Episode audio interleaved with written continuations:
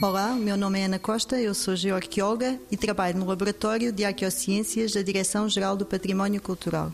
O Abrigo do Lagar Velho é um sítio arqueológico no qual uh, foi descoberto há 25 anos a criança do Lapedo, uh, que é uma criança que, que morreu no decurso do seu quinto ano de vida e há 29 mil anos. Ela foi ali enterrada há 29 mil anos. O que eu estudo é os sedimentos, isto é, a terra que embalam os materiais arqueológicos que foram encontrados no sítio, e o objetivo do trabalho que faço é tentar perceber como é que se formou aquele sítio, quais alterações é que o sítio sofreu ao longo do tempo, até à altura em que nós estamos a escavá-lo, e, e, também quais, quais, quais o, o que eu estudo também é fazer eh, as análises ou as interpretações de como é que seria o clima e as condições ambientais na altura através das partículas que fazem parte do sedimento, sejam elas orgânicas ou a sua constituição, se o material que ali se encontra faz mais parte do transporte das areias que vieram com a ribeira ou do material que se degrada da própria parede calcária e como é que o material ali foi parar, não é? Como é que se formou aquele sítio.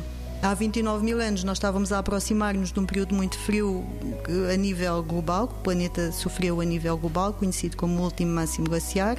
O clima a nível geral era muito frio.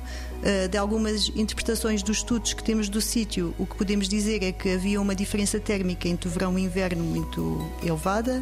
Os invernos eram muito rigorosos, eram muito frios. O gelo não chegaria até aqui, estas zonas estão, estão a baixa latitude. O sítio como, como, é um canhão muito, muito encaixado, não é muito profundo, seria um sítio muito abrigado e servia de abrigo tanto às, às comunidades humanas, como aos animais e também como às espécies vegetais. 90 Segundos de Ciência é uma produção conjunta Antena 1, ITQB e FCSH da Universidade Nova de Lisboa, com o apoio da Fundação para a Ciência e a Tecnologia.